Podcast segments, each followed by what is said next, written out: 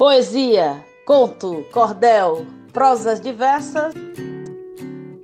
Está no ar a ressaca poética.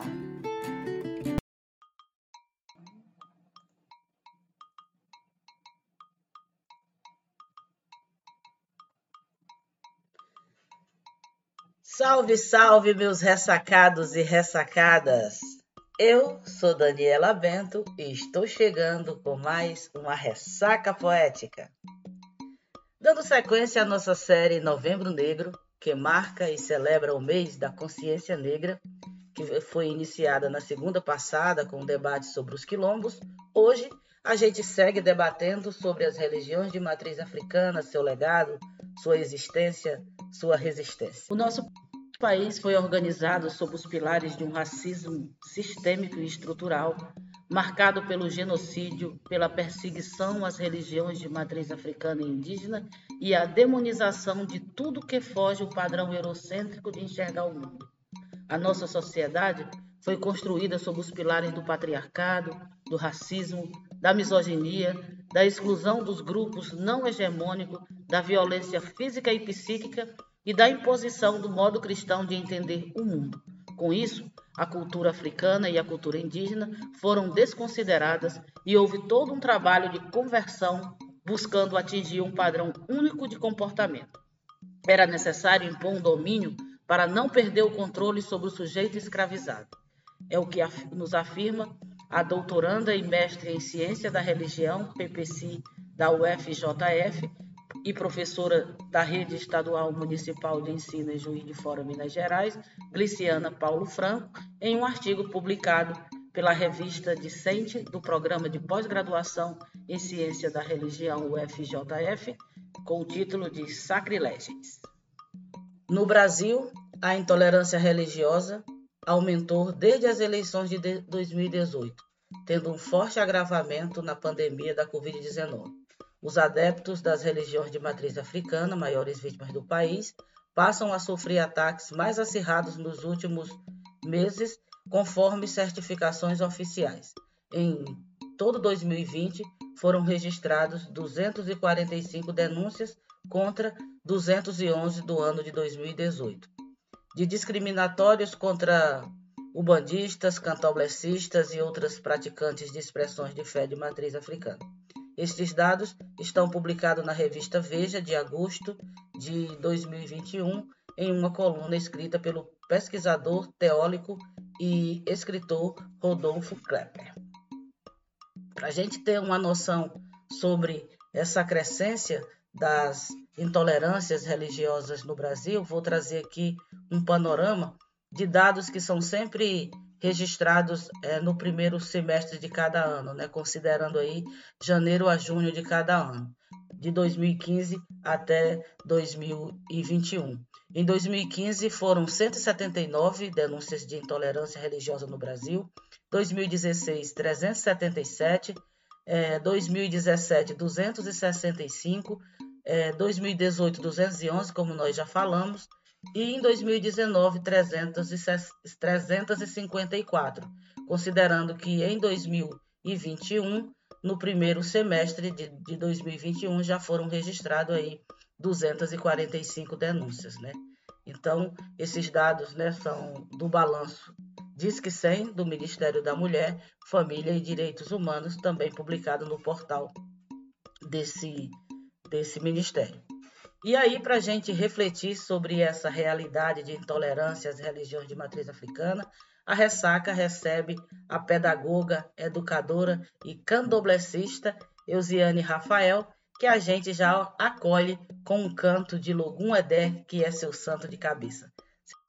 Lá vem Logum,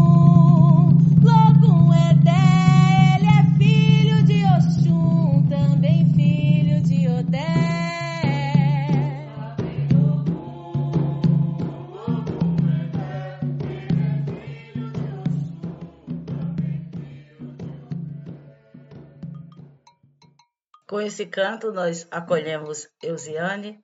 É, seja muito bem-vinda. Se quiser se apresentar novamente, fique à vontade, os microfones é seu. E pode trazer aí as suas reflexões, seus, como que você enxerga, como que você pensa, como que é ser praticante de, de religião de matriz africana e também trazer aí o seu olhar sobre a importância do mês da consciência negra para a, o fortalecimento, para o anúncio, para as, as denúncias é, sobre essas realidades dos povos e da comunidade de terreiro. Seja muito bem-vinda, a gente já agradece de, de cara.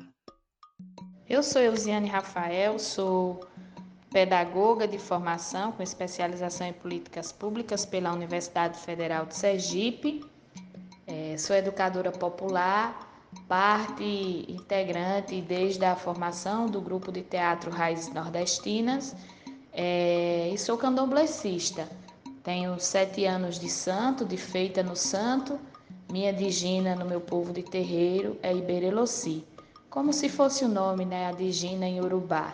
Então, o meu nome de santo é Iberelossi. São muitos os desafios a serem enfrentados no cotidiano e na nossa realidade de estrutura de sociedade pelos que praticam sua religiosidade de matriz africana. Sabemos que não é fácil é, num contexto religioso e de sociedade capitalista, você vivenciar uma religião com sua essência negra, africana, com sua ancestralidade, identidade, oralidade, uma vivência em respeito aos elementos da natureza, é, como por exemplo no candomblé.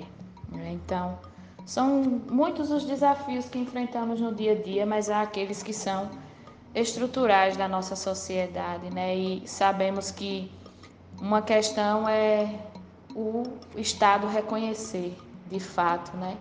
E a outra é de direito. E nós sabemos que esse direito ele não é vivido de forma democrática pelas intolerâncias, pelos racismos, por todas as, as dificuldades, por todas as violências em diversos níveis que os praticantes das religiões de matriz africana costumam vivenciar e passar no seu dia a dia, né?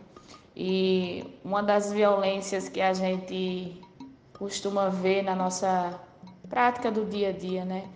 É que muitas vezes quando se bota a guia no pescoço, as pessoas se afastam, né? Dentro de um coletivo de ônibus, seja onde for. Então é um preconceito, uma intolerância silenciada, né? Mas que a gente percebe. E sabemos que entre os desafios é, da prática e da própria religião, né, do culto religioso no nosso país, a gente sabe que a questão do reconhecimento e respeito à prática dos cultos, né, como por exemplo do candomblé, da umbanda, nós sabemos o quanto é, é difícil para seus praticantes poder expor e vivenciar a sua religiosidade de forma tranquila, né.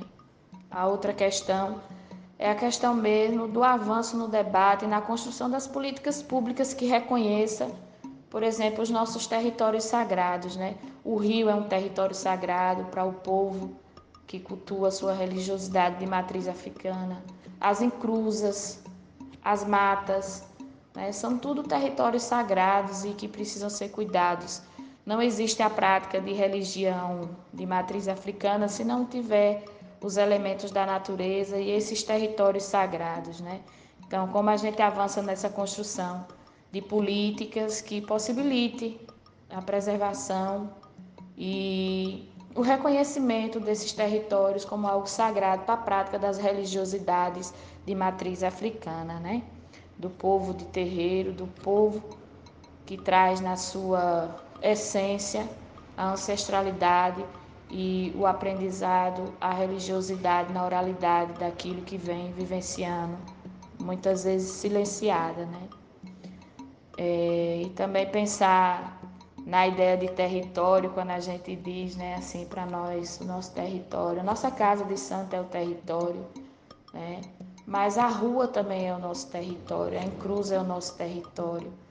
E vivenciamos também diversos preconceitos quando se encontra, né, uma, um despacho, um ebol, algo numa encruza.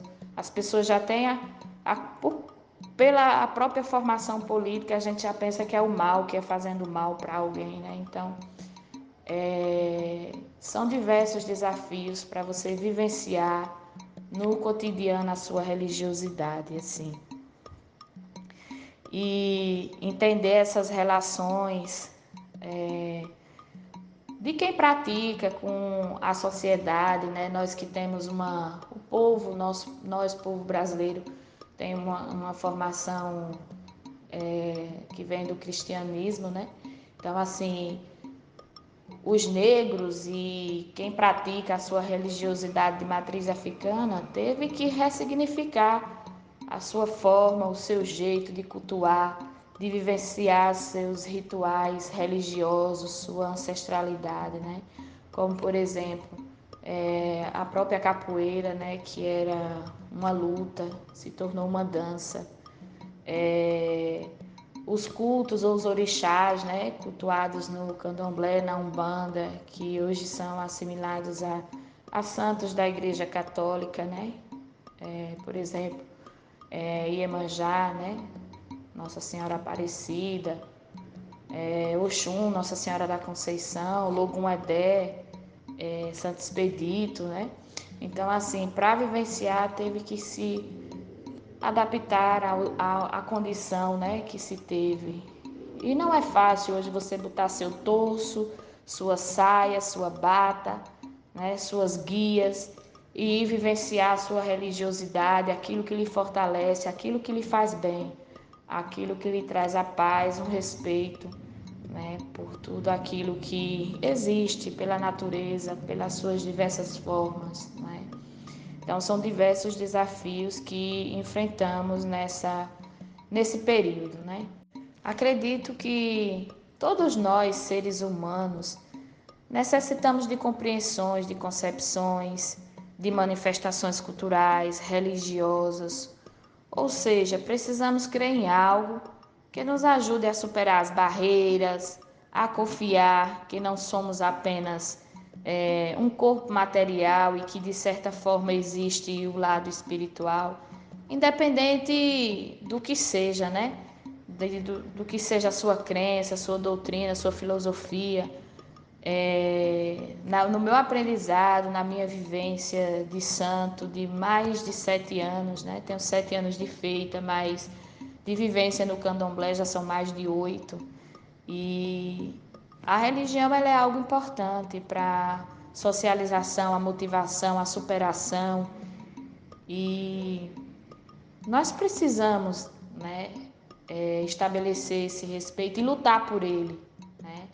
Não podemos esperar sentados que alguém vá respeitar um candomblecista ou as religiões de matriz africana. Né? Então, é muita luta muitas pautas na rua, né, todos os anos. Então, nós precisamos de fato não ter vergonha de ser, né, nem de dizer de a que religião pertencemos, mas assim, sabemos que muitas omissões são por conta da aceitação.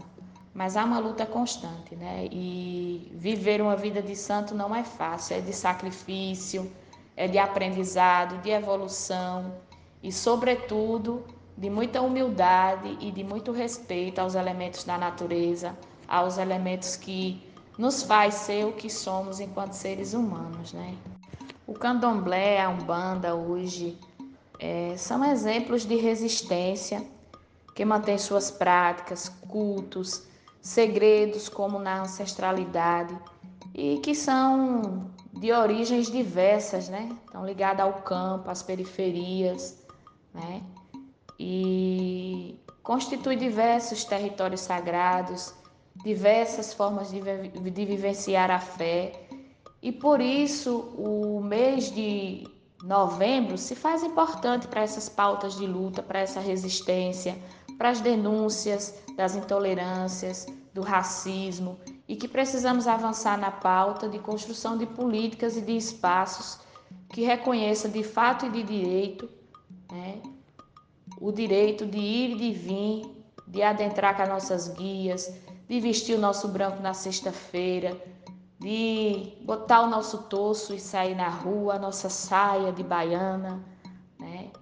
de botar o nosso pano de costa e poder ir para o nosso culto e reverenciar aqueles a que acreditamos, os nossos orixás, ou aqueles que têm uma relação com a natureza. Então é preciso que nesse mês de novembro as pautas sejam renovadas, sejam lembradas e que a gente não perca a fé e a esperança de fazer luta na rua, né? Um período difícil, mas que precisamos de fato manter essa indignação, manter essa resistência para que o espaço de fato seja um espaço de direito e que a gente possa vivenciar a nossa religiosidade sem tanta intolerância e preconceito.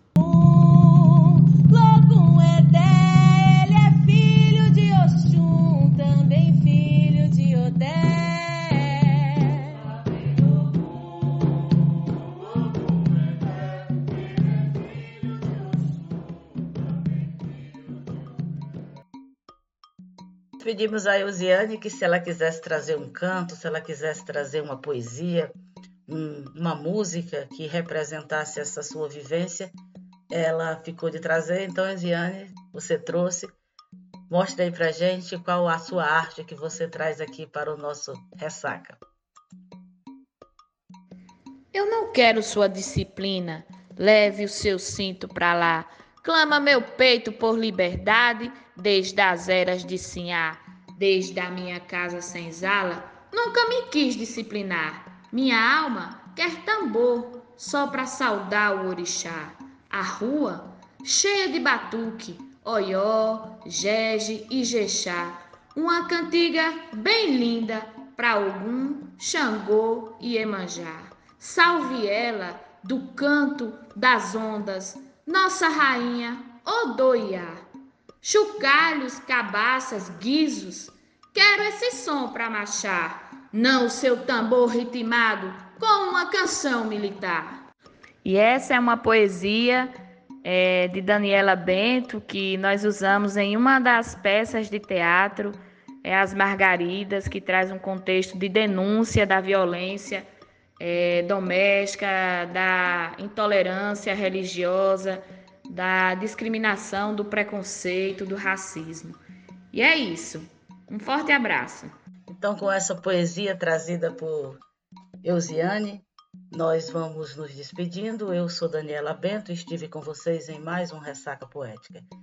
Como sempre, me despeço na esperança de que esse podcast possa chegar o mais longe possível, na esperança de que essas mensagens de pedido de renovação do mundo e das mentes possam ser acolhidas por um maior número de pessoas e para isso eu conto com a colaboração de vocês. Sempre reflito que esse é um podcast que eu faço 100% alternativa, não tenho apoio de ninguém, então todo o meu roteiro de pesquisa, de trabalho é feito por mim. E se você gosta desse podcast e quer apoiar esse podcast, sempre apresento as formas. Você pode nos apoiar ouvindo, compartilhando, convidando mais pessoas a ouvir as mensagens do podcast do Ressaca Poética. Pode me seguir nas minhas redes sociais, arroba daniela.poeta, arroba. Você pode contribuir comprando minhas obras que estão disponíveis na Linktree da minha bio do Instagram e pode contribuir fazendo depósito em Pix de qualquer valor para que a gente continue produzindo e aprimorando ainda mais esta mensagem de, de esperança e de tolerância no mundo melhor. Informo que na próxima segunda, 15 de novembro, eh, nós não teremos o Ressaca Poética por ocasião do meu aniversário. Eu vou tirar essa semana de folga, mas voltaremos na segunda, dia 22, com mais uma ressaca, com mais um podcast, com mais um debate sobre as lutas e pautas do povo e das comunidades negras desse país. Muito axé para vocês, muito axé, muito axé, muito axé. Logo